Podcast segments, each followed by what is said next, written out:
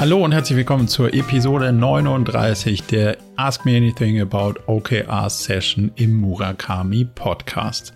Wir haben wie immer viele spannende Fragen diskutiert, unter anderem, wie man OKRs in einem projektorientierten Anlagenbauunternehmen einführt und welche Herausforderungen sich dabei ergeben, wie man vielleicht auch das Produkt ganz anders denken muss, damit die OKR-Einführung funktioniert und auch so wirklich Sinn macht. Wir haben über die Laufzeit der OKR-Zyklen diskutiert und wir haben uns der Frage genähert, wie ist denn eigentlich der Umgang mit Personalentwicklungsteam und Co. aus einer HR-Perspektive mit OKRs zu kombinieren? Diese und wie ich finde viele weitere spannende Fragen in der Episode 39. Jetzt also viel Spaß.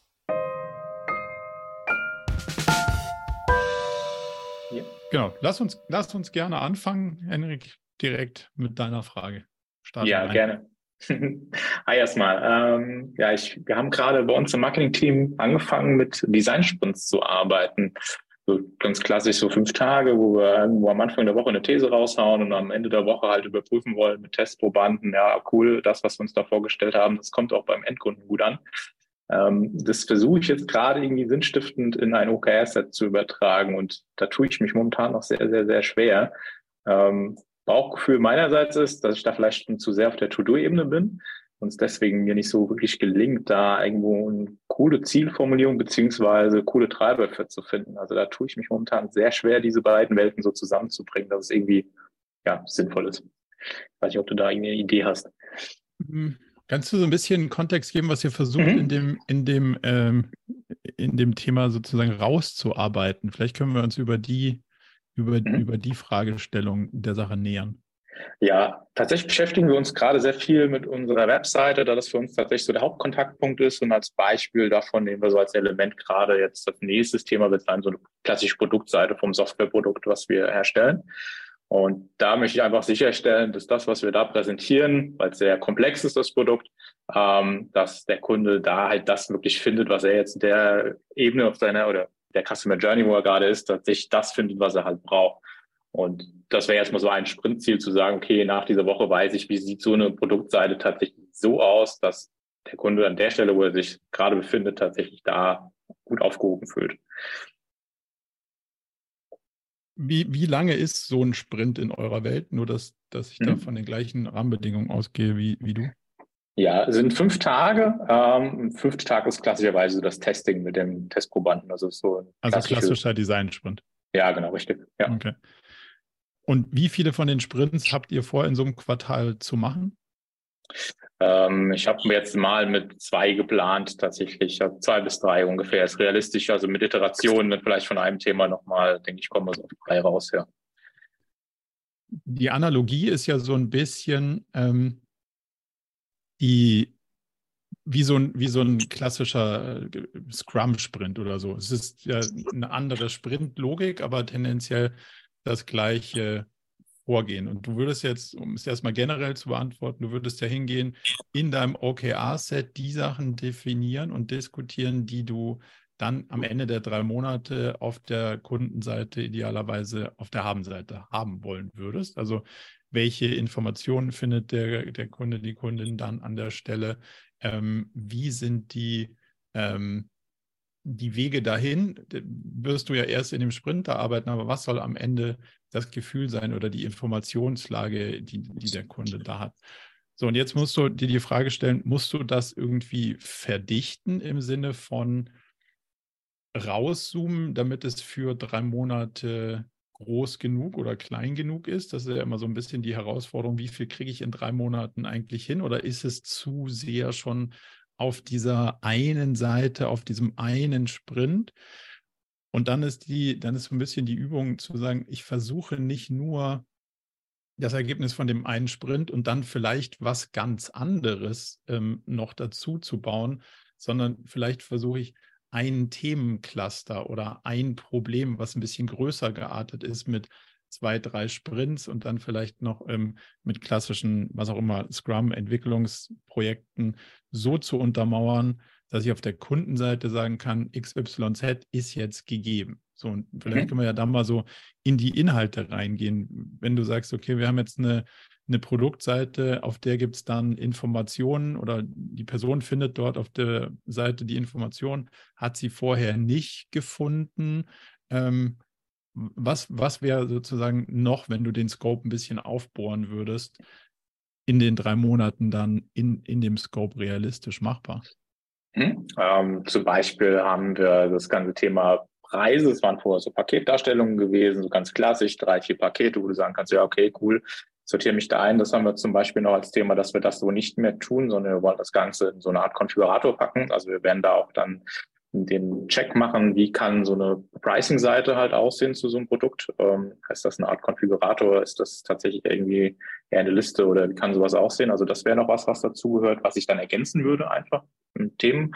Dass wir dann sagen, okay, Produktseite ist sehr informativ, aber so eine Pricing-Seite, weil es diverse Module sind, müsste ich mich jetzt durch diverse Seiten dann klicken. So kann ich dann eine gebündelte Seite begeben, wo ich dann auch mir das Ganze dann zusammenbauen kann, wie ich es dann brauche. So wäre die Idee, dass man dann das noch als zusätzliches Thema dann dazu hat. Also hättest du ja, wenn ich das so subsumiere, dann weiß ich alles, was ich zu dem Produkt wissen muss und kann und möchte. Und gleichzeitig weiß ich auch, was das Produkt in der konkreten Ausgestaltung mich kostet. Mhm. Das wäre das wäre dann das, das Objective, was du irgendwie formulieren könntest, in die, also zumindest mal inhaltlich in die Richtung und von da aus müsstest du dann über die Sprints versuchen, dem Thema näher zu kommen und dann dich zu iterieren und zu sagen, ah ja gut, vielleicht habe ich die Seite zwar in so einem Sprint gemacht, habe aber dann auf der Kundenseite die Erfahrung gemacht, die kommen immer noch alle im Chat raus und haben nicht, also die fragen immer noch lauter Fragen, die sie hätten eigentlich nicht mehr haben dürfen. Vielleicht muss ich den Sprint nochmal machen, um das Ziel zu erreichen. Und so kannst du die beiden Welten miteinander mhm. verheiraten. Okay, cool. Hilft das ein bisschen? Also das, das ist so ein bisschen wie Scrum of Scrum. Ja. Also das, der OKR-Rahmen gibt dir sozusagen den Rahmen, den du dann mit den, mit den Sprints in diesem, in, in diesem Framework ausgestalten kannst. Ja, es hilft in dem Sinne, da zu Scrum hattest du ja auch in deinem Kurs schon ein bisschen was gesagt. Ähm, es, es gibt mir zumindest das Gefühl, dass ich ja auch richtig auf dem richtigen Weg bin, dass ich merke, ja, okay, ich bin da wahrscheinlich zu sehr auf dieser To-Do-Ebene, um es dann halt einfach in ein Set so eins zu eins zu übernehmen, so ein Sprintziel. Und deswegen muss ich den Scope einfach ein bisschen, also ein bisschen auszoomen und das große Ganze dann eher formulieren. Das hilft mir in dem Sinne, dass, es, äh, dass du mich bestätigst. Ja, sehr gut. cool. Danke dir. Danke dir. Inga, machen wir deine Frage als nächste. Ja, hi. Ich habe tatsächlich zwei Fragen mitgebracht, nicht nur eine. Ich hoffe, das ist okay. Sehr gut. Ja, ja, auf jeden Fall. Ähm, genau, wir haben OKRs ungefähr vor einem Jahr bei uns eingeführt ähm, und haben jetzt so zwei Punkte, bei denen wir etwas unsicher sind. Das ist einmal so ähm, der Turnus oder die Häufigkeit, in dem wir OKRs aufsetzen. Wir haben tatsächlich gemerkt, dass einmal im Quartal für uns recht sportlich ist und sind jetzt am Überlegen, ob wir das auf Trimester ausweiten sozusagen. Spricht da irgendwas gegen? Gibt es da irgendwie Erfahrungen ähm, diesbezüglich von eurer Seite? Ich weiß, es ja. entspricht nicht hundertprozentig der Methodik, aber ähm, also am Ende, die, wir, es, es, muss dem Patienten helfen und nicht äh, die, die, also die Pille im Schrank bringt nichts, nur weil sie den, den Vorgaben entspricht. Hm, lass mich aber zwei Perspektiven dazu teilen. Die eine ist eine, eine ganz klare, es ist halt ein Verhältnis zwischen Aufwand, den du fürs drüber nachdenken brauchst, und dem Risiko, was du trägst, wenn du länger in die verkehrte Richtung läufst oder einem Ziel hinterherläufst, mhm. was mit den gewählten Hypothesen nicht zu erreichen ist oder nicht mehr lohnt, erreicht zu werden. So, wenn du das Thema von, ähm, von drei auf vier Monate streckst, machst du halt einen gewissen Prozentsatz legst du drauf, in denen mhm. du bereit bist zu riskieren. Also das heißt, die, die Chips, die, die du auf ein Thema setzt, werden halt einfach größer. Das heißt, du kannst dann länger in die verkehr verkehrte Richtung mhm. gehen oder mehr Ressourcen auf ein nicht rentables Pferd setzen. Mhm. Das ist, das war so die eine Perspektive. Ähm, mhm. die andere Perspektive ist, es ist natürlich, der Trick bei der Geschichte ist ja immer, den Fokus komplett aufzumachen, die Landschaft zu beobachten, zu gucken, wie sind die Strömungen um mich rum, was passiert gerade, was passiert gerade nicht, was passiert von dem, was ich gedacht hätte, das passiert nicht und all diese Sachen und das dann in die Überlegungen einzubeziehen und darauf dann Entscheidungen zu treffen und mit der Entscheidung dann den Fokus wieder zuzumachen und drei Monate lang sehr konsequent diesem Weg zu folgen und sich nicht ablenken zu lassen. Mhm. Wenn du dich vier Monate nicht ablenken lässt, dann ist die Wahrscheinlichkeit halt eins höher, dass du entweder dich doch ablenken lässt, weil jemand sagt, äh, äh, hallo, ihr habt gerade verpasst, dass da draußen das und das stattgefunden hat. Und wie mhm. wir in mhm. den letzten Monaten feststellen, passieren doch irgendwie mehr Sachen als weniger gerade, von denen man sich dann doch irgendwie ablenken lässt. So. Ähm, mhm. Und wenn, wenn das die Erkenntnis ist, und dann lasse ich mich doch wieder ablenken, dann funktioniert das mit dem Fokus halt einfach nicht so gut. So, und das ja. ist, glaube ich, der, das ist der zweite Aspekt, der so ein bisschen dann natürlich für spricht, zu sagen, hm, wenn ich so lange die Tür zusperre und nicht rausgucke, was da draußen los ist, habe ich vielleicht verpasst, dass da irgendwas los war, was ich hätte sehen wollen. Oder mhm. ich muss doch zwischendurch immer die Tür aufmachen und sagen, was ist eigentlich da draußen los? Das, das riskiert wieder meinen Fokus. Ähm, so, die, die Frage ist, wie begegne ich der Geschichte?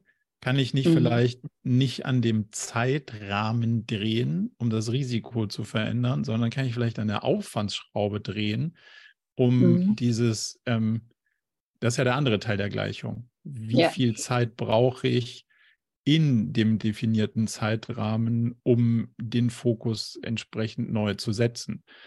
Und da könnte, kannst du ja gleich mal dazu sagen, wie, wie das Stand heute so ist, aber wenn das ein kontinuierlicher Prozess ist und nicht ein, ähm, oh, jetzt muss ich wieder OKRs machen und das ist ein, äh, ja, ein wochenfüllender Prozess, sondern ich denke parallel immer OKRs mit im Sinne von, ah, heute ist mir eine total coole Idee gekommen. Ich verfolge die nicht sofort, aber ich vergesse die auch nicht, mhm. sondern ich lege die auf den Stapel, OKR fürs nächste Quartal könnte ziemlich cool sein, sich damit zu beschäftigen. Und dann nehme ich mir einen begrenzten Zeitrahmen, um diesen Stapel zu sortieren, zu überlegen, jetzt habe ich hier lauter Gedankenfetzen, jetzt mache ich mal aus mhm. den Gedankenfetzen ein paar Ziele und dann diskutiere ich mal mit Kolleginnen und Kollegen, welche davon wir möglicherweise wirklich verfolgen sollten. Und wenn das in so einen kontinuierlichen Flow übergeht, mhm ist vielleicht der Aufwand gar nicht mehr so hoch, einmal im Quartal sich die Karten neu zu legen. Ja. Ähm, und also, wenn du halt drei Monate dazwischen hast, weißt du halt deutlich mehr noch, ah, was haben wir beim letzten Mal diskutiert? Was diskutieren wir dieses Mal? Und die Idee, die mir nach drei Monaten und einem Tag eingefallen ist, muss ich ja dann im nächsten Quartal diskutieren versus in den nächsten vier Monaten diskutieren. Das mhm. heißt, die Diskussionsqualität wird auch nochmal eine andere, wenn der Zeitrahmen immer länger wird, über den ich diskutiere. Ja. Wohingegen, wenn du es schaffst, da in den Flow zu kommen und zu sagen, ja, das jetzt nicht und das mache ich jetzt wirklich nicht, aber ich lege das auf den, auf den Stapel schon für meine nächsten OKRs und dann bin ich nicht vor so einem, oh Gott, es ist wieder OKR-Prozess, sondern ja, cool. Ja. Da, da, da, liegen ja schon alle Bausteine, die ich brauche. Jetzt muss ich da nochmal kurz überlegen, mhm. welches davon war eine fiese Schnapsidee. Gucke ich jetzt mhm. nicht genauer an. Welche davon scheinen irgendwie gehaltvoll zu sein. Die übersetze ich dann in Ziele und dann versuche ich das mit einem relativ guten Durchfluss hinzukriegen.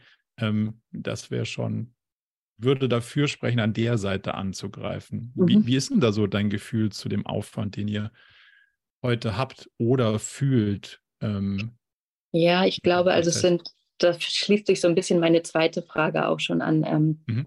Wir haben die OKRs jetzt immer tatsächlich eher als strategische und konzeptionelle Themen betrachtet, ähm, in denen wir uns in dem nächsten Quartal mit beschäftigen wollen. Jetzt hatten unsere Gründerinnen, ich glaube, ein Interview mit irgendjemandem von euch. Ähm, und da wurde tatsächlich gesagt, dass der Fokus auch gerne stärker auf operative Themen gelegt werden sollen das wäre auch nochmal die Frage, was ist da jetzt wirklich das richtige Vorgehen? Haben wir es falsch verstanden damals bei der Einführung? Oder, ähm? Es gibt kein richtig und falsch, es gibt Meinungen. So. Mhm. Ich habe eine relativ klare Meinung und die heißt, meine Grundidee von dem ganzen OKR-Kram ist, dass ich die Ressourcen, die ich habe, auf die wichtigsten Ziele setze. So. Mhm. Und jetzt ist die Frage, damit kann ich operative Dinge machen. Das heißt, operativ würden wir, sagen wir mal, vereinfacht definieren als hat Aufwand in dem Quartal und hat Ertrag in dem Quartal. Ja. Und strategisch, um da mal was anderes dagegen zu leiten, hat Aufwand in dem Quartal und Ertrag in einem anderen Quartal. Ja. Vielleicht im nächsten, vielleicht aber auch irgendwann später. Mhm. Und das ist ja eine Investitionsentscheidung. Ja. Ganz viel kann ich mir vielleicht gerade leisten, mich mit der Zukunft zu ähm, beschäftigen und darüber zu sinnieren, was in drei Jahren so schön wäre. Und im nächsten Quartal denke ich so, ach du je, Kosten in allen Richtungen explodieren. Sieben Leute haben gekündigt. Ich kriege auch die, so, ich muss mich mal hier irgendwie um das Hier und Heute kümmern. Mhm. Das ist ja eine komplett unterschiedliche Rahmenbedingungswelt, die ich treffe. Und die muss sich ja adaptieren auf, wo würde ich denn eigentlich so langfristig gerne hin? Also dieses, welche Strategien will ich denn eigentlich verfolgen? Und dann muss ich ja jedes Mal die Frage stellen, okay, was kann ich mir eigentlich im Hier und heute, sprich die nächsten drei Monate leisten, auf diesen strategischen Themen zu investieren? Ja. Und was muss ich mir vielleicht auch leisten? Weil wenn ich jetzt sieben Quartale hintereinander nicht investiert habe, sprich nur operative Brände gelöscht habe, steigt halt das Risiko, dass ich von irgendwo überholt oder überfahren werde. Kann ich so wahrscheinlich auch nicht lange so lassen. Und deswegen ist es ja ein Trade-off. Also ich muss aus den Ressourcen entscheiden, mache ich A oder B, weil die Antwort ist, beides geht halt nicht weil die Ressourcen sind eben begrenzt. Und das ist für uns das Argument zu sagen, wenn du ganzheitlich steuern willst, musst du ja alle Ressourcen allokieren auf alle Ziele. Und ja, ja es gibt Sachen, die sind dann aus einer OKR-Perspektive sacklangweilig. Da kann ich auch nichts für. Aber ich sterbe lieber den Tod, weil ich dann zumindest mal den Trade-off der Ressourcen auf die richtigen Fehl äh, Felder gesetzt habe und habe vielleicht ein bisschen langweiligere OKRs formuliert, als den anderen Tod zu sterben, mir lauter strategische Ziele zu formulieren, die ich überhaupt nicht hinkriege, weil kein Mensch Zeit hat, weil alle am Brände löschen sind. Das ist das Argument, warum wir glauben, andersrum könnte es ähm, spannender sein.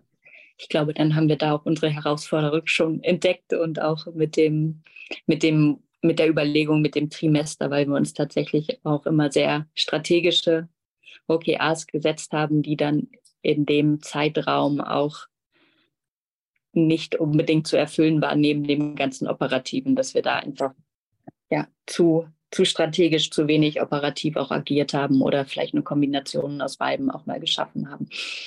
Ähm, damit das, macht macht es das, glaube ich, auch schon wieder leichter, damit dann in dem Quartal umzugehen und auch zu sagen, auch bei den Gedanken, die man sich zu den, zu, vor dem OKR-Workshop dann macht, um die neuen zu definieren, auch da stärker auf die operativen Themen einfach auch zu gucken, ähm, als sich jetzt, ich sag mal, jedes Quartal dann wieder neue strategische Themen zu überlegen. Also denke, das die dann, doch nicht, die dann doch nicht rankommen. Ja. Und, und das ist halt, ist, also was noch ein Vorteil davon ist, es zwingt dich halt zu sagen, was kommt denn hier raus, wenn ich zwei Drittel meiner Ressourcen da reinstecke von den Sachen, die wir eh immer machen. Ja. Und wenn ich das nicht gut formulieren kann, lohnt es sich mal drüber nachzudenken, was passiert denn, wenn ich das da nicht mehr reinstecke? Und habe ich dann wirklich so viel verloren und habe ich die Ressourcen nicht vielleicht freigemacht für das, was ich eigentlich die ganze Zeit auf der Wunschliste habe, aber von Quartal zu Quartal immer, immer weiter auf der langen Bank so vor mir herschiebe. Ja. Das kriegst du nur hin, wenn du das alles auf einen Tisch legst, meiner Erfahrung nach. Und deswegen mhm. würde ich das so machen. Und dadurch wird natürlich dann auch der Gehalt der Themen, die du weiterschiebst und dieses Gefühl, dass ich erreiche das eh nicht, ja kleiner, weil der Anteil der Themen, die realistisch realisierbar wird, eigentlich steigt, wenn du die, wenn du die ganze ja. Welt beleuchtest. Ja, definitiv. Und dann ist der Motivator natürlich auch um einiges größer, wenn man dann weiß, dass es erreichbar ist. also auch da haben wir immer gehofft, dass es erreichbar ist, aber ähm, die letzten Monate haben einfach oder die letzten Durchläufe gezeigt, dass es häufig schwierig ist dann. Oder, ja. Seid ihr in guter Gesellschaft, geht uns nicht anders. okay, gut zu wissen. nee, super. Damit, das hat schon damit beantwortet so ein bisschen? Ja, perfekt. Danke dir. Sehr gut. Danke dir. Dann Kai, glaube ich. Ja, hallo in die Runde. Ähm, Ich konnte schon sehr viel damit anfangen, was du gesagt hast mit der äh, Diskussionsqualität, wenn die Planungszyklen länger werden. Ähm, bei uns ist das typischerweise einmal im Jahr nur der Fall. Hm. Ähm, und äh, ja, wir beschäftigen uns gerade mit der, mit der Einführung von OKRs. Und eine zentrale Frage, die da aufgekommen ist, äh, wie man so klassisches Projektgeschäft äh, und so eine klassische Roadmap, die sich mit Themen beschäftigt, die so 1,5 bis 4 Jahre dauern, äh, wie man das parallel mit den OKRs mitdenken kann. Ähm, da würde mich interessieren, wie da eure Erfahrungen sind. die Branche, ist, die Branche ist äh, Anlagenbau. Ja, und Projektgeschäft heißt Kundenprojekt oder interne äh, Projekte? Ähm, das sind Produkt, äh, Produktentwicklungen. Ja. Die dann am Ende Produkte sind oder ist, äh, ist genau. Losgröße n gleich 1? Äh, also wir haben einmal ähm, Verfahrenstechnik. Die Anlage ist individuell gebaut oder ist die äh, Anlage? nee, nee, es sind schon Serienanlagen, aber das ist eher äh, eine Manufakturartig, wie wir die Anlagen produzieren. Also sagen wir so 15 Anlagen pro Jahr. Mhm. Und der, der, der, der, ähm, der Produktzyklus oder das, der Entwicklungszyklus, sagst du, sind anderthalb Jahre. Ähm, also wir haben ähm, Projekte, die mehr auf die Verfahrenstechnik abzielen. Das heißt, ähm, äh, welche Parameter in der Anlage eingestellt werden und äh, welche Prozesse dann darin äh, ablaufen. Und dann haben wir äh, Projekte, die ein bisschen länger dauern, wo es um die konkrete Anlagenentwicklung dann geht. Also es sind immer eher langwierigere Projekte, die bei uns ablaufen. Ähm, also soweit verstanden. Zwei Gedanken dazu. Das erste ist, man muss den Projektbegriff aufgeben weil das Projekt definiert ja Zeitraum, Ziel, Ressourcen und das hast du in OKRs ja auch definiert. Also ein Projekt zu versuchen zu steuern und mit OKRs zu versuchen, die Ressourcen zu allokieren und zu steuern, versucht ja beides irgendwie das Gleiche zu machen, nämlich Ressourcen, Zeit und Ergebnisse irgendwie aufeinander zu mappen. Mhm. Das heißt, wir verfolgen ja das Ziel, dann irgendwie die bestmögliche Anlage im kürzestmöglichen Zeitraum bei einem Kunden stehen zu haben und all seine Probleme gelöst zu haben. So jetzt mal banal zusammengefasst.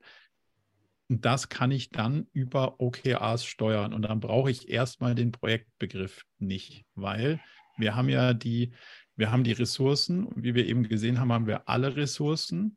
Und die versuchen wir dann auf unterschiedliche Themen zu setzen. So, und jetzt kannst du natürlich damit schon durch den Trade-off hingehen und kannst sagen, baue ich sieben Anlagen gleichzeitig oder baue ich nur drei Anlagen gleichzeitig und die dafür schneller zum Beispiel, wenn, wenn das irgendwie eine Überlegung sein könnte.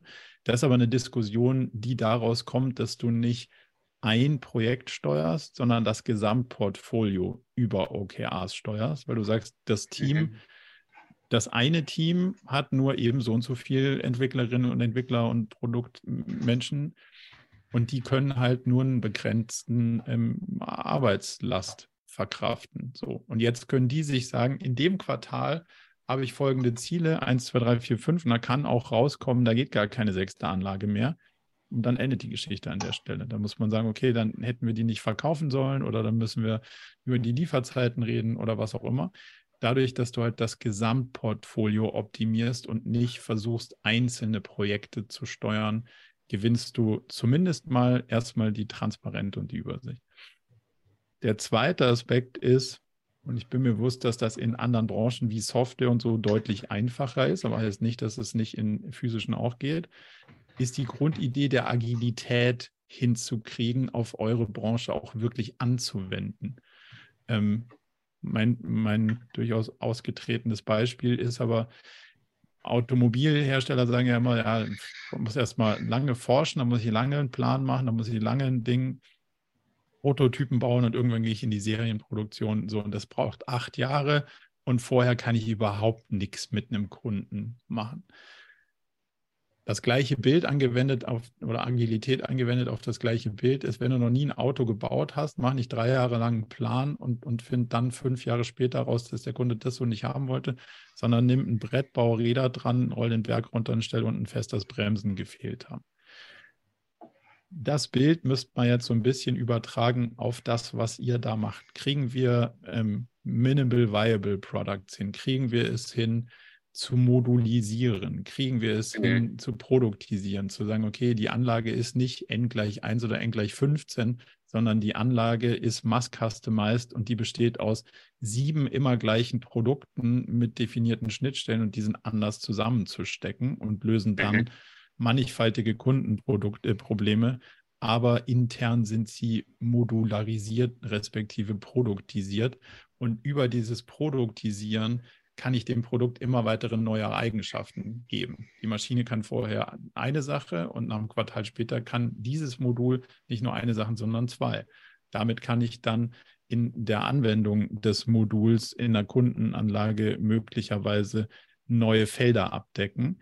Das synchronisiert auf den Sales-Prozess heißt, dass die Sales-Kolleginnen und Kollegen auch sehr genau wissen, wie die Modularität zusammenpasst, weil wir bauen ja Produkte und die suchen dann nicht mehr jemanden, der so eine Anlage kauft, Teufel komm raus, sondern der eine braucht, die wir gerne verkaufen würden, respektive Mhm. jemanden, der die Probleme hat, die wir gelöst haben und oder morgen, übermorgen und in zwei Jahren gelöst haben werden, damit das halt so ineinander greift. Und deswegen orchestriert ja OKR den Gesamtprozess, damit nicht jemand sagt, ich habe eine Anlage verkauft, die muss Folgendes können, weil die sich hat gerade verkaufen lassen. Und an der anderen Stelle sagt jemand, ich habe eine Anlage, die kann Folgendes, aber das, was wir da verkauft haben, kann die Anlage nicht. Das müssen wir jetzt erstmal rausfinden und entwickeln. Ähm, sondern dass du die Welten näher zueinander bringst. Und das würde dir dieser iterative Prozess ähm, über den Zeitverlauf ermöglichen. Das ist ein Ah, Okay. Ansatz, mit dem du, mit dem du was anfangen kannst? Ähm, ja, also dem, mit diesem Ansatz der Modularität, dam, damit arbeiten wir natürlich auch. Ähm, wobei Mhm. ich jetzt sagen würde, da hätte die OKRs schon zu sehr inhaltlichen äh, Einfluss auf die Anlagengestaltung. Aber das, Naja, aber das ist ja, also da- das ist systemimmanent, weil wenn du versuchst zu agilisieren und also Mhm. OKRs, was versucht das? Steuern im komplexen Umfeld. Das heißt, wir müssen mit Unsicherheiten klarkommen. Wir müssen irgendwie versuchen, möglichst schnell auf unterschiedliche Rahmenbedingungen der Umgebungsrealität einzugehen. Und was wollen wir nicht? Dir sagen, in sieben Jahren hast du eine Anlage gebaut, die genau so ausgeht. Warum? Keine Ahnung, ob das stimmt. Wahrscheinlich eher nicht. Wenn du sagst, stimmt weiterhin, dann würde ich nicht versuchen, mit einem agilen Steuerungssystem darauf loszugehen, sondern dann würde ich halt sagen, ich weiß genau, welche Anlage ich bauen muss, ich weiß genau, wie es geht und am Ende will der Kunde genau das haben, dann mach halt Projektmanagement, so oldschool, Mhm, klassisch. mhm, mhm. Wenn Das ist ein gutes in- Argument, ja. wenn jemand in dem Unternehmen rausgefunden hat, Mist, die Anlage, die passt in sieben Jahren überhaupt nicht zu den Bedürfnissen von irgendwas oder irgendjemand ist hier unzufrieden, weil wir die Probleme, die wir gelöst haben, müssen, nicht gelöst kriegen, dann würde ich halt versuchen, drüber nachzudenken, ob Agilität hier hilft. Weil es ist am Ende, Agilität ist nicht schnell, Agilität ist nicht der effizienteste Weg, aber es ist das, um, um das effektiveste, um das Problem, das richtige Problem gelöst zu haben. So, und jetzt muss man sich die Frage stellen, wollen wir das? Wenn du sagst, wollen wir gar nicht, das Problem habe ich auch gar nicht, dann ist die Lösung möglicherweise gar nicht die richtige. Und dann würde ich nicht versuchen, mit OKRs ein Problem zu lösen, was ich gar nicht habe. Dann mache ich halt das, wie es schon geht. Wenn die Annahme ist, funktioniert doch nicht, dann muss ich was ändern. Und wenn ich was ändern muss, dann muss ich halt leider auch an dem, wie wir Produkte entwickeln und denken, ändern, weil sonst funktioniert das mit dem agilen Ding nicht. Ja. Ähm, ja, sehr spannend. Ich kann dein Argument sehr gut nachvollziehen. Das beantwortet, glaube ich, auch meine andere Frage, die ich gehabt hätte. Ähm, Stell sie trotzdem, dann können, dann können wir teilhaben. Es ist, es ist tatsächlich eine andere Denkweise, wie man dann Projekte denken müsste oder auch Anlagentechnik denken müsste. Absolut. Aber das würde uns auf jeden Fall sehr entgegenkommen, ähm, wegen dieser Unsicherheit und weil wir da in diesem Strategieprozess auch nicht so besonders äh, äh, schnell sind. Ähm, Und das ist halt, Okay, also deswegen ist das essentiell, gerade in einer Branche wie deiner. Du musst halt anfangen, das Produkt auch so zu denken. Und ja, genau, das ist, glaube ich, die Schwierigkeit, die ich gerade hatte. Also, aber Ja. der, der Schalter hat sich jetzt so langsam umgelegt. Dass man äh, Anlagen vielleicht mehr wie so eine Software sieht, wo man so kleine Bausteine einfach mit, äh, mit reinpackt. Und das ist ja auch der Grund, warum da äh, Agilität oder Scrum äh, auch so gut funktioniert. Ne? Ähm, ja, anders kannst du halt ja. das Problem. Du kannst ja nicht sagen, ich, ich arbeite jetzt agil, aber ich baue trotzdem irgendwie ein Atomkraftwerk genau nach dem Plan. Dann brauchst ja. du halt auch keinen, also dann ist Agilität halt einfach Zeitverschwendung. Mhm, aber sagen wir mal, wir haben, wir haben andere Projekte, äh, da gehen wir ja auch schon iterativ vor, ne? also dass wir Experimente machen mit der Verfahrenstechnik und das dann äh, analysieren im Labor und dann schauen, äh, wie es weitergeht. Also diese Vorgehensweise ist schon durchaus bekannt. Ähm, aber die Leute brauchen natürlich auch eine gewisse Planungssicherheit, dass sie halt. Ähm, Jetzt kommt ja, daran, der, hässliche, daran, der, hässliche, Teil, die gibt es halt ja. nicht. Also, das ist halt genau der mhm. Teil, das müssen wir leider anerkennen in der Kom also die Grundannahme von diesem ganzen Komplexität ist, alle wollen es planen. Die Beobachtung von tausend Plänen hat gezeigt, es stimmt halt einfach nicht. Jetzt kann ich es tausend und das erste Mal hoffen, dass der Plan diesmal mir die Sicherheit gewährt, die ich gerne hätte. Oder ich kann anerkennen, dass die Komplexität leider Unsicherheiten birgt, die sich auch nicht wegplanen lassen. Das heißt möglicherweise auch was auf, mein, ähm, auf meinen Verkaufsprozess. Das heißt vielleicht auch, ich muss mit Kundinnen und Kunden darüber diskutieren, ob dieses in drei Jahren kriegst du eine Anlage, die genau das kann, was ich heute noch nicht weiß. Es wird nicht länger dauern, es wird nicht mehr kosten und es wird genau das können. Das sind sehr viele Konstanten und keine Variablen.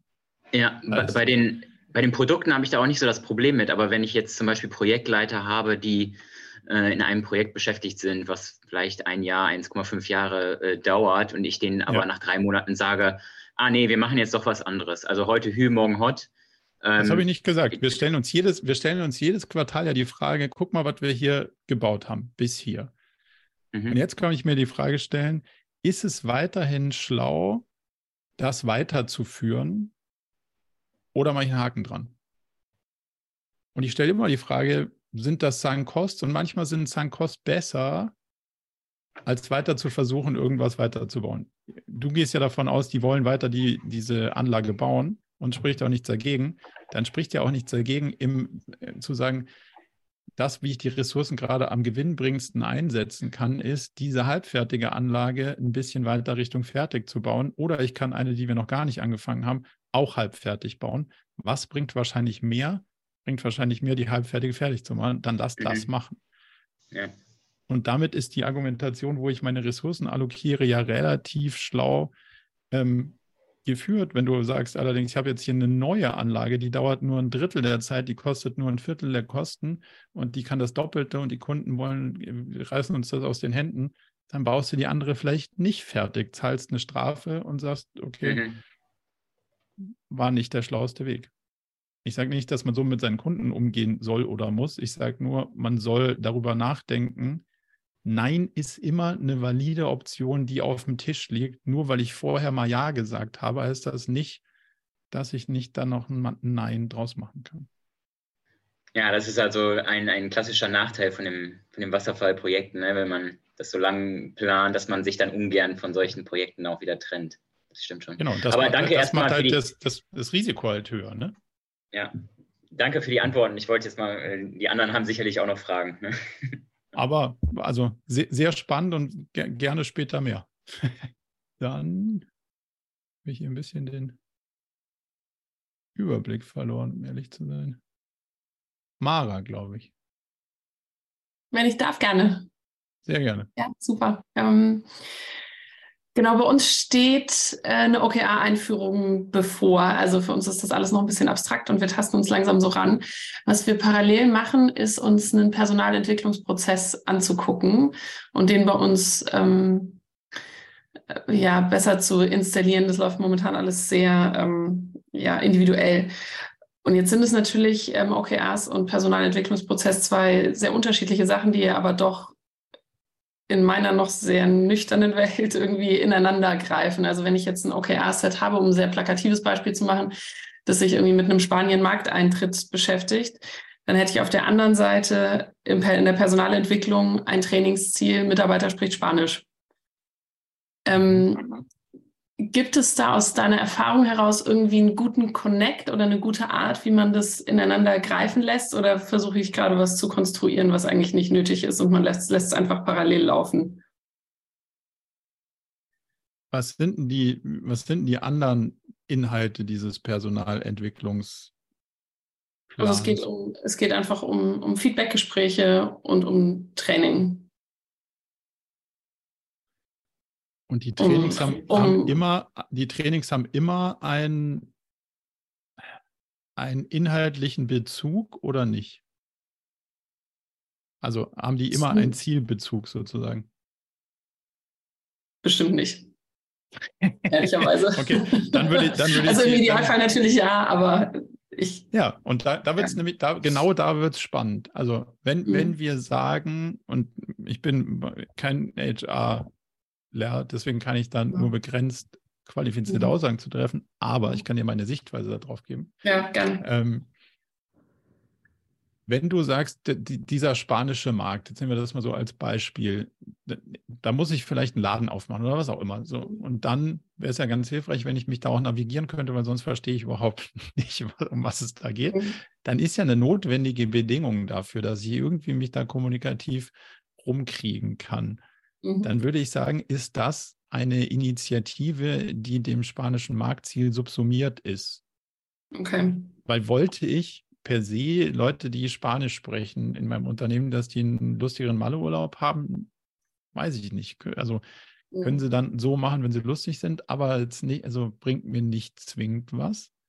Wenn mhm. ich sage, das ist, das ist dem Ziel zuträglich, dann würde ich sagen, dann ist das Ziel das Ziel und die Fähigkeiten dafür sind dann auf der Initiativebene zu erwerben, damit du das entwickeln kannst. Das ist genauso wie wenn du sagst, ah, jetzt muss ich mal irgendwie hier meinen Businessplan machen, damit ich Investoren gewinne und dazu muss ich Excel lernen, würde ich sagen, das Excel-Lernen ist jetzt auch eher auf der Initiativebene zu verorten, weil eigentlich wolltest du ja eine Finanzierung zusammenstellen. Mhm. So wäre für mich die Kausalkette. Mhm. Und nur, dass jemand Excel kann, hilft mir noch nicht viel. So. Mhm. Heißt das, dass man nicht Personalentwicklungspläne haben soll, kann, muss? Nee, kann ich, weiß ich nicht. Aber mhm. zumindest mal in diesem kausalen Zusammenhang würde ich das als Initiative dem, dem inhaltlichen Ziel subsumieren, was wir da haben. Ja. Bleibt dann allerdings die Frage, was ist denn mit den anderen Zielen und hat, steckt da ein Ablenkungspotenzial drin? Also respektive, gleiche Geschichte wie vorhin. Jetzt muss ich den Spanischkurs machen, aber ich muss gar keinen spanischen Laden aufmachen, sondern ich muss mich irgendwie weiterentwickeln und habe jetzt hier einen Fortbildungsgutschein gefunden und da mache ich mir, habe ich, habe ich mir ausgesucht, meinen Spanischkurs. Und den mache ich an meiner Arbeitszeit, weil sonst wäre das ja irgendwie doof. Jetzt sind ja die Ressourcen dafür irgendwie mhm. weg. Und was machen wir denn damit, wenn wir das den Leuten dann trotzdem auf den Zettel schreiben aber auf der anderen Seite kein Benefit dagegen steht, den, den jemand, der inhaltlich mit dieser Mitarbeiterin oder dem Mitarbeiter in Austausch geht, irgendwie als valuable wahrnimmt. Also in der perfekten OKR-Welt würde man jedes Training einem Ziel zuordnen können. Oder jedes mhm. Training würde ein Ziel unterstützen. Das ist jetzt meine persönliche Sicht. Ich würde Trainings machen, wenn Leute was brauchen, was, was sie brauchen. Also, siehst du, wenn sie was erreichen wollen, dann sollen sie was trainieren, was sie brauchen, um das zu erreichen. Andersrum trainierst du was, um was zu trainieren. Da frage ich mich dann, okay, kann interessant sein, weiß ich aber noch nicht genau, was das bringt. Und ich will nur, und ich sage nicht, dass man es nicht so machen soll oder kann. Ich sage nur, wenn da Aufwand drin steckt, muss der ja theoretisch irgendwo repräsentiert sein, weil sonst die Erwartung ist, hier sind all deine Ziele und jetzt will ich, dass du all deine Energie da reingibst. Wenn du aber sagst, ich muss mich ja schon noch weiterentwickeln, in welchem Feld auch immer, kann ja auch Coaching sein oder so, ja. dann ist da ja ein gewisser Aufwand zu subsumieren. Und den muss ich ja schon irgend, dem muss ich ja irgendwie auch Rechnung tragen, damit am Ende ein realistisches Bild rauskommt und keiner überfordert oder enttäuscht ist. Mhm. Und idealerweise habe ich das dann zumindest mal alles durch eine Welt priorisiert, um zu sagen, muss der Excel-Kurs jetzt wirklich sein? Oder wir sagen, das ist uns total wichtig oder das ist für die Mitarbeiterzufriedenheit an der Stelle total wichtig und ich bin bereit dafür, weniger inhaltliches Ziel zu akzeptieren, dann ist das auch ein fairer Deal. ungünstig ist halt zu sagen, ich habe ein sehr angespanntes inhaltliches Ziellevel und auf einem anderen Zettel steht dazu noch ein persönlicher Fortentwicklungsaufwand, der nicht im Kontext zu meinen inhaltlichen Zielen steht, der aber dennoch voraussetzt, dass ich da richtig Zeit investiere. Und dann finde ich, tut man den Leuten an der Stelle mhm. Unrecht, mhm. weil man ihnen zu viel auflädt. Ja. Das, das würde ich an der Stelle versuchen, über ein System zu priorisieren. Okay. Danke dir. Macht das ein bisschen, macht das Ja, Sinn? ja, macht total Sinn. Also ich, ich hatte eben noch irgendwie so kein klares Bild. Ich bin jetzt irgendwie ganz froh, dass du auch nicht sagst, das muss so sein. Ähm, aber die Idee, dass es ja auch da um Zeiten geht und so und um Ressourcen, die man berücksichtigen muss, das macht durchaus total Sinn. Und meine Erfahrung ist halt, Leute haben deutlich mehr Spaß, wenn sie, wenn sie was lernen sollen oder wollen, damit sie was bewirken können. Ja. Weil am Ende ist die Wirksamkeit ja das, was dich dann antreibt. Und wenn du das dann auch direkt irgendwo umsetzen und wirken lassen kannst, ist es ja eigentlich ganz cool, weil dann hast du irgendwie das Gefühl, dass du an wenigen sehr strukturierten und fokussierten Sachen arbeitest und das bringt dich wahrscheinlich eher voran. Ja, nee, cool, ganz lieben Dank. Sehr gerne. Jetzt geht es, glaube ich, weiter mit Christoph. Ja, danke. Ähm, ich habe eine Frage zur Formulierung von Key Results mitgebracht. Und zwar zum Kontext. Wir haben jetzt ähm, über eine längere Zeit uns mit Strategie, Vision, Mission oder Purpose, wie auch immer man es formuliert, auseinandergesetzt und dabei diese, die Dinge gerade so festzumachen, dass sie im Sommer ähm, so stehen, dass sie Orientierung geben und haben jetzt äh, parallel im Team zum Thema OKRs uns weitergebildet und ähm, jetzt im, auf übergeordneter Ebene, also auf Institutionsebene, das erste Set formuliert, bevor wir es dann im Herbst ähm, versuchen möchten, nach und nach runter zu kaskadieren, sozusagen einfach um mal reinzukommen ins Arbeiten. Mhm. Und ähm, also die Struktur bei uns ist so, dass es ähm, eine kleine Bildungseinrichtung und das, wir haben eine Kreisstruktur eingeführt vor einiger Zeit. Ich weiß schon so ein bisschen, wie du dazu stehst, aber es läuft eigentlich ganz okay. Ja. Ähm, und haben eben auf übergeordneter Ebene so festgelegt, dass wir da ein Set formulieren und haben dann drunter operative Kreise. Das, ich sage jetzt mal, das sind vier, wo dann vielleicht ab Herbst auch jeweils ein eigenes Set entstehen soll. Und mhm. ähm, jetzt erstmal zu dem einen Set, das mit den Objectives ist uns eigentlich relativ leicht gefallen, das uns zu sortieren, die wichtigsten Themen rauszu, rauszubekommen und auch die Objectives zu formulieren. Das hat nach unserem Empfinden eigentlich ganz gut funktioniert. Mit den Key Results war es schon mal deutlich anders, ähm, weil wir, klar, die Messbarkeit haben wir versucht mit reinzubringen. Wir haben versucht, die besten Hebel zu finden, die wir finden können wissen auch, dass es um Outcomes geht, also dass es eine Formulierung sein soll, die eine Wirkung, ein Outcome sozusagen fasst. Bei der Outcome ist in dem Objective, hier geht es ums Key Result, oder? Ja, also. Wäre der Output, nur ums. Also, ja, genau, der, der, okay. Wenn du, ja. Ähm, genau, und da hakt es dann sozusagen auch. Also was ist die beste, mhm. die, äh, gibt es irgendwie eine Möglichkeit, die, die Formulierung so ein bisschen einfacher zu machen? Also im Sinne von, geht das auch in Richtung, ähm, wie man Ziele formulieren würde? Weil Aufgaben sollen es ja nicht sein. Ähm, Nö, es sind Ziele und, und da, also das Objective ist der Outcome und die Key Result ist der Output. Also ich mache X.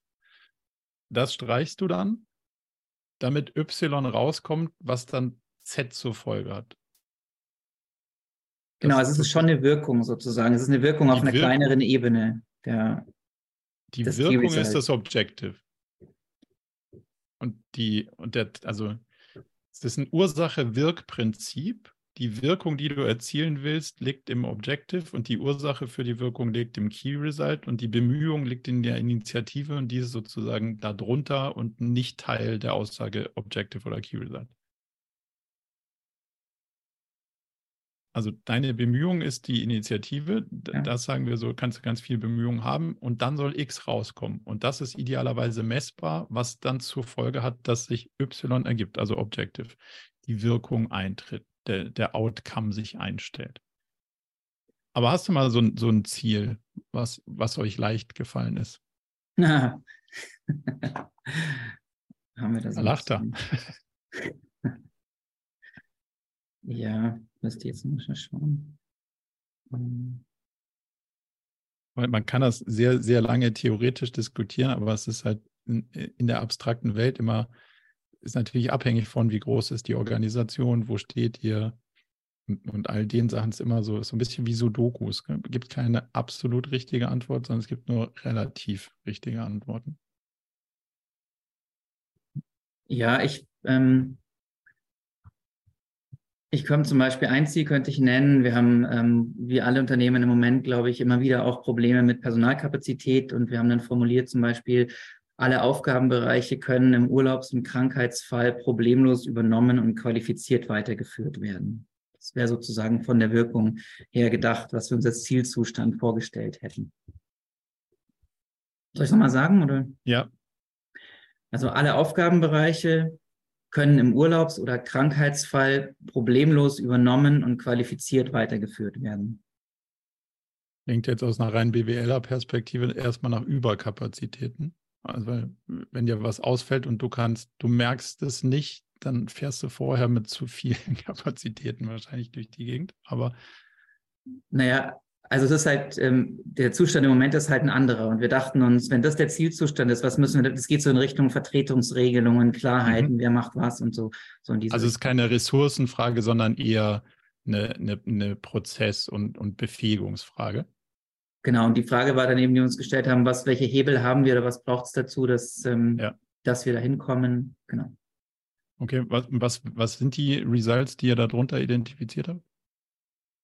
Ähm, ja, wir haben zum Beispiel geschrieben, die zehn wichtigsten Doppelbesetzungen identifizieren und klären, was aber eine Aufgabe ist, so ein mhm. bisschen mit einer Messbarkeit, aber im Sinne von, welche Funktionen sollte man doppelt besetzen, damit, wenn eine, eine Person vom Bus überfahren wird, das immer noch gemacht werden kann, so. Wie groß ist euer Team insgesamt? zwölf, 14 Leute. Da ist Doppelbesetzung natürlich schon ganz schön. Das adressiert sehr stark das Sicherheitsthema, riskiert aber Performance. Muss, muss ein bewusster Trade-off sein. Also kann man so einstellen. Mhm. Aber Doppelbesetzung heißt ja nicht, dass ihr die Rolle doppelt besetzt, sondern. Nee, da geht es um Kompetenz. Also gut, ja, ja also es, es geht um, um, also einmal geht es um Rollen, die, wo es so eine Fachlichkeit braucht, dass wenn ich es ein halbes Jahr nicht mehr gemacht habe, dass ich dann nicht so einfach wieder reinkomme. Sonst mhm. wäre es eine Vertretungsgeschichte. Dann würde man einfach sagen, wenn einer ausfällt, macht es jemand anders. Mhm. Und wir haben es eben bewusst unterschieden und gesagt, da braucht es eigentlich zwei Leute, die, die das können und wirklich auch immer wieder mal machen. Vielleicht der eine mehr, der andere weniger, sodass mhm. man einen nahtlosen Übergang hat. Also hast du ja, der eine Treiber ist irgendwie diese Rollengeschichte, das andere ist eine Kompetenzgeschichte. Was, was gibt es noch für Treiber? Tja, also eine Transparenz, ein Transparenzthema haben wir noch, also dass es einfach mhm. einen aktuellen Überblick immer gibt über all diese Vertretungs- und, ähm, und Doppelbesetzungsthemen. Da haben wir uns schwer getan, das zu quantifizieren, also das irgendwie messbar zu machen. Die gibt es halt oder die gibt es nicht oder sie ist besser oder schlechter, vollständiger oder nicht so vollständig. Aber diese Transparenz braucht es auf jeden Fall auch. Ja. Und das sind das ist ja so, bleiben wir mal dabei, um das, um, um es ein bisschen greifbar zu machen. Das sind ja die unterschiedlichen Treiber, die du adressieren kannst. So, du brauchst irgendwo, sagen wir mal, eine aktuelle Heimat, wo du sagst, wir haben ein das ist ja, ist es wirklich holokratisch oder ist es äh, irgendwas Kreisartiges? Soziokratie 4.0 ist es. Also wir haben Okay. Also wir haben Soziokratie halt, also wir haben einige soziokratische Muster umgesetzt, die Kreisstruktur, Rollen, ähm, Entscheidungsweisen, ähm, genau. Das ist nicht ganz so streng wie Holokratie, aber Holokratie kommt ja letztlich auch aus derselben Entwicklungsquelle. Ja. Ähm, also dann wäre ein Result, dass du sagst, okay, ich habe alle Rollen entsprechend beschrieben. Und zwar alle und nicht die wichtigsten, sondern ich habe die Rollen beschrieben, die das Unternehmen braucht, um zu funktionieren.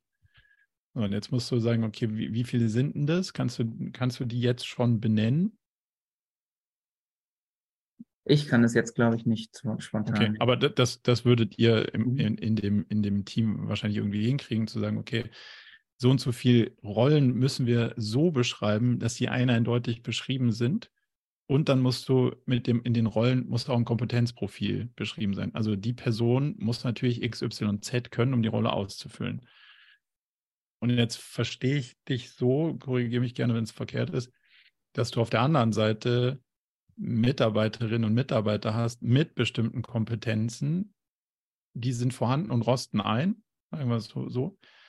Und jetzt muss ich dafür sorgen, dass die, dass mindestens zwei Personen die benötigten Kompetenzen haben, dass alle Rollen besetzt sind. Also ein Matrix-Ding. Das Problem ist, glaube ich, eher, dass wir einfach, dass es Rollen gibt, die oder Aufgaben vielleicht viel mehr, die so spezifisch sind, dass wenn die jetzt nur einer hat und er fällt länger aus, nur einer beherrscht und fällt länger aus, dann kann es niemand anders übernehmen. Und dann haben wir da einfach über mehrere Wochen. Aber das, das hätten wir ja durch diese Matrixartige, du sagst, okay, ich habe alle Rollen beschrieben mit den erforderlichen Kompetenzen und auf der anderen Seite habe ich alle Mitarbeiter mit ihren mhm. Kompetenzen bedient. Und ich brauche für jede Rolle ein Match von zwei. Also es muss immer mhm. zwei Leute im Unternehmen geben, die sagen, ich kann das. Und jemand anders sagt, ich kann das auch. Zwar nicht so gut wie der erste, aber ich kann das auch. Nächste Rolle und dann sagst du, ja, ich habe die Fähigkeiten, da sagt jemand anders, ich auch. Und im dritten sagt jemand, das kann ja gar keiner. Okay, das müssen wir vielleicht noch lernen. So, und aus, aus, diesem, mhm. aus diesen zwei Ecken würdest du das an, äh, quasi anfliegen. Und der dritte Ding ist, und der ist wahrscheinlich, weiß ich noch nicht, was der relevanteste Treiber ist, aber das packst du in Notion und jeder kann es sehen. Aber dann der, der eine Angriffswinkel ist, ich muss von der Rolle denken und sagen, die, ist, die brauche ich, die, die ist so determiniert und das und das müssen die Leute können. Und das andere denkst du von den Mitarbeitenden und den Fähigkeiten und guckst, dass du eine Überschneidung von mindestens zwei hast. Und damit müsstest du zumindest in der Lage sein, von den Kompetenzprofilen dein Objective zu erreichen. Ob dann, das müsste man sich nochmal fragen, ob das dann auch ressourcenmäßig aufgeht, mhm. muss man dann danach überlegen und ob man das auch vorhalten will. Also im Team von zwölf, ob du so viel Sicherheit vorhalten willst, dass es immer und jederzeit gegeben ist, dass nichts runterfällt, würde Überkapazitäten bedeuten. Aber wenn ich dich richtig verstehe, sagst du ja zumindest mal, es muss dann nicht alles aufgefangen werden, aber wir müssten es fähigkeitsmäßig auf jeden Fall können. Und dann können wir uns immer noch überlegen, lohnt sich das aufgefangen zu werden oder nicht. Es gibt sicher noch Differenzierungen, wie wichtig das eine oder das andere ist und wie, wie sehr das brennt. Genau, aber, das könntest du ja dann in dem, in dem jeweiligen Quartal, wenn es soweit wäre, überlegen, okay, hier fällt eine Person sechs Wochen aus. Ähm, shiften wir hier das oder shiften wir das nicht? Hilft das so ungefähr? Ja, klar. Also es ist, glaube ich, schon schwierig, ähm, die Hebel wirklich so klar zu, zu identifizieren. Ähm, oder vielleicht waren wir ein, ein, Stück weit auch zu schnell mit dem Schritt und zu schnell zufrieden mit dem identifizierten Hebel und sind dann zu schnell in Richtung, wie fassen wir es in eine Messbarkeit gegangen unter Umständen. Mhm. Also das nehme ich jetzt schon mal mit. Und ähm, diese unterschiedlichen Richtungen zu gehen, also einmal zu schauen, welche Rollen ähm, haben wir und welche Kompetenzen braucht es und welche Kompetenzen haben wir auf der anderen Seite. Das hatten wir am Anfang auch überlegt bei diesem Objective, haben es dann aber verworfen, aus Gründen, die ich jetzt nicht mehr genau weiß. Ich weiß nicht, ob es zu umfangreich schien oder so. Genau, aber das nehme ich auf jeden Fall mit. Weil, weil die, die andere, der andere Ansatz, ich habe die wichtigsten zehn bedingt, dass du alle hast, weil wenn du alle hast, kannst, also nur wenn du alle hast, kannst du die wichtigen zehn haben, weil wenn du zehn hast, könntest du sagen, dass das elfte kenne ich gar nicht, aber das wäre das Wichtigste gewesen. Das ist halt nicht fail-safe und deswegen würde ich es andersrum bauen. Das ist ein rein logisches Spiel an der Stelle. Ja, wobei auf die drei Monate oder vier Monate gedacht, ähm, hätte ich gesagt, vielleicht gibt es aktuell einfach ein paar, die brennen. Und dann würde man halt die identifizieren, die brennen oder so in die Richtung könnte man es vielleicht auch. Ja, aber bei zehn Leuten, also wenn du bei zehn Leuten länger als drei Monate brauchst, um alle Rollen mit den Fähigkeiten zu beschreiben, dann würde ich sagen, ist das vielleicht ist der Prozess etwas overengineert. Also ich würde dafür plädieren, das muss machbar sein in den drei Monaten. Wenn nicht, würde ich über den Prozess nachdenken. Hilft das? Ja, danke dir. Darf ich noch eine Frage anschließen? Ja. Ähm, wenn wir jetzt auf der übergeordneten Ebene die Objectives und die Key Results haben und es wird irgendwie klar, dass einzelne Kreise ähm, die letztlich sehr stark oder ausschließlich verantwortlich oder betroffen sind von einem Key Result und ohne dass wir jetzt dort schon Objectives formulieren und die quasi das Key Result mitnehmen und daraus nur dazu ein Objective formulieren. Wie würdest du das organisatorisch machen in dieser Übergangsphase, dass man diese Kreise mit einbezieht über diese Key Results? Einzelne Verantwortlichkeiten für nee. Leute oder gar nicht? Einfach in der übergeordneten Ebene bleiben erstmal und ja. die Kommunikation in die Kreise. Ja, weil idealerweise ist, also die Kreise sind ja gelinkt die sind ja nicht disjunkt, sondern die sind ja gelinkt und dadurch müsstest du ähm, die Person, die der Link zwischen beiden Kreisen, den, den Link zwischen den Kreisen herstellt, die müsste dann diese Kommunikationsleistung übernehmen. Mhm. Ähm, aber nicht die, die Verantwortlichkeit bleibt ja in der Abteilung, dem Kreis, dem whatever you name it, das ist nicht wegzudiskutieren. Und wenn jemand sagt, ja, das ist viel zu kleinteilig, dann gehört es vielleicht nicht in den oberen Kreis, sondern sowieso gänzlich in den unteren Kreis. Aber wenn es nicht kleinteilig genug ist oder relevant auf dieser Ebene, dann bleibt die Verantwortlichkeit in, in dem oberen Kreis und die Kommunikation läuft über den, ähm, über den Link sozusagen. Okay, danke dir. Gerne. Kai, eine haben wir noch. Die ja, mal, sehen, ob, ähm, mal sehen, ob wir den noch unterkriegen. Ja, genau. Wie würdet ihr euch der Fragestellung nähern, ähm, wer bei der Formulierung von den Objectives und den Key Results mitbestimmen darf? Oh. Ähm, mit dabei ist oder mitbestimmen darf? Ja, mitbestimmen darf. Okay. Also, also äh, ich sag mal, kann sozusagen ähm, jemand, ein Elektriker, der Anlagen zusammenbaut, bei uns auch bei den organisationalen äh, Objectives dann mitreden. Ähm, so, das, ne, das wäre jetzt ein Extrembeispiel, mhm. ähm, aber wie würde man sich dieser Fragestellung nähern? Und dann noch eine zweite Frage wäre, ähm, bei der Abarbeitung der OKR-Sets ähm, könnte man ja sagen, das ist abteilungsbezogen und nur Personen aus den jeweiligen Abteilungen arbeiten daran oder es könnte eine Durchmischung stattfinden. Was sind da so die ja. jeweiligen Vor- und Nachteile?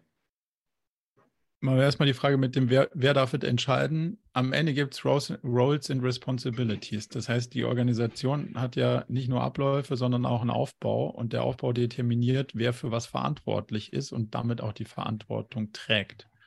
So, und dann gibt es diese Verbindung von dieser Organisationseinheit hängt an der anderen. Nenn es Kreis und einen anderen Kreis, nenn es Abteilung, nenn es Company und so gehören die ja irgendwie zusammen. Und dann gibt es anhand dieser Rollen und Verantwortlichkeiten eben Kompetenzbereiche. Und dann sage ich, okay, ich habe diese Rolle und diese Verantwortlichkeiten an der Stelle übernommen. Deswegen entscheide ich diesen Teil natürlich in, in quasi Rückendeckung, Absprache, Kooperation mit meinem Team und meinen Mitarbeitenden. Aber das mhm. ist ja dafür, wo ich verantwortlich bin. Und wenn ich für was verantwortlich bin, muss ich auch die Entscheidung treffen können. Sonst kann ich nicht verantwortlich sein. So, jetzt kommst du von der Seite und sagst, ich habe da zwar ein berechtigtes Interesse, weil ich bin vielleicht Kunde von dem, was ich da entscheide, interner Natur, aber dann kannst du das noch lange nicht entscheiden. Das ist nämlich meine Verantwortung. Aber ich werde natürlich als guter Customer-Centric Entscheidungsführer darauf achten, dass die Entscheidungen, die ich treffe, dafür sorgen, dass meine Kunden mit dem, was ich entscheide, was anfangen können. Aber deswegen lasse ich mir noch lange nicht reinquatschen, was ich da mache. Aber ich werde dafür sorgen, dass das das Ziel, was ich verfolge, bestmöglich entscheidet. Deswegen werde ich natürlich stark dazuhören, was die anderen sagen und das in meine Entscheidungsfindung einbeziehen. Du wirst aber feststellen, dass in so Workshops jeder mit jedem gerne darüber diskutiert und ja. auch jeder zu allem eine Meinung hat. Und dann ist halt auch irgendwann mal die Frage berechtigt, was hast denn du eigentlich da für Aktien drin? Also bist du der CEO? Nee. Bist du der Abteilungsleiter, die Abteilungsleiterin? Nee super. Dann ist schon mal nicht dein Kompetenzbereich. Jetzt kannst du da irgendwie noch Ideen und, und, und Wünsche äußern, aber das hat mit der Entscheidungsfindung erstmal recht wenig zu tun. Und dadurch ist es ja recht klar, wie die Entscheidungen zu, zusammenkommen. Alles klar, ist, ja, passt. Ist mhm. das beantwortet? Mhm. Habe ich den zweiten Teil der Frage vergessen?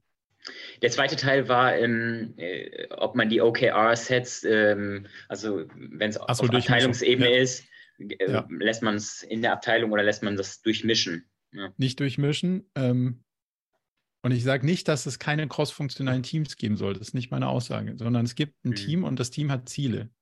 da endet die Geschichte. Das Team kann divers aufgestellt sein mit unterschiedlichen Fähigkeiten und Fertigkeiten, kann funktional oder crossfunktional aufgestellt sein. Aber es ist ein Team, da mache ich die Tür zu und wir haben alles, was wir brauchen und wir arbeiten an der Zielerreichung. Wenn du diese Durchmischung anfängst, habe ich zwei Drittel deiner Organisation an meinen Zielen rumwursteln und ein Viertel der Organisation von jemand anders an meinen Zielen und dann wieder durch. Es ist nicht steuerbar und widerspricht auch so ein bisschen der Grundidee. Die Idee hier ist nicht, ein Ziel findet interessierte Beteiligte und dann schauen wir mal, wie es läuft, sondern eine feste Gruppe von Leuten, die man Team nennt, können unterschiedliche Sachen, wissen, wie viele sie sind und definieren dann, wo sie die Ressourcen am sinnvollsten verwenden, um im Kontext der Strategien am weitesten nach vorne zu kommen. Das spricht stark gegen wilde Durchmischung. Ja, Durchmischung, damit meinte ich auch dann so eine Form von äh, interdisziplinären Teams, die das wir ja auch sagen, auf wenn, jeden Fall.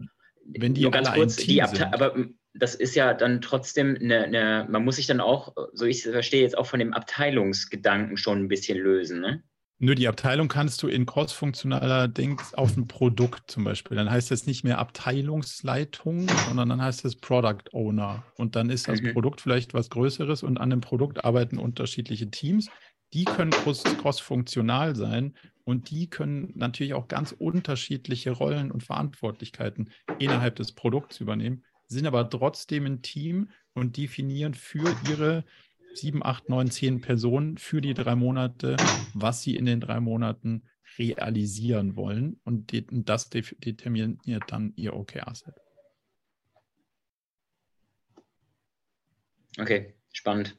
Wilde Aufbau-Diskussionsfrage zum Schluss. Aber vielen Dank. Danke dir. Ich hoffe, es hat euch ein bisschen was gebracht, ein bisschen Spaß gemacht und äh, freue mich sehr auf die Diskussion beim nächsten Mal und hoffentlich sehen wir uns bald wieder. Bis dahin würde ich sagen, haben wir heute alle Fragen beantwortet und wünsche euch noch einen schönen Abend. Dankeschön. Ciao. Ciao. Zum Abschluss noch ein kleiner Hinweis in eigener Sache. Wir haben ja nicht nur diesen spannenden Podcast, sondern auch einen Newsletter, bei dem wir uns versuchen, so aus unterschiedlichen Perspektiven dem Thema zu widmen, wie man eigentlich sein Leben und ein Unternehmen heute so wirklich führen kann und soll. Von daher gibt es da einmal im Monat ähm, ganz spannende Perspektiven und natürlich kriegt ihr über den Weg auch immer mit, welche neuen Podcast-Episoden stattfinden, welche Events wir vielleicht online haben und viele andere Sachen. Von daher meldet euch am besten gleich zur Mailingliste an unter murakami.com/newsletter.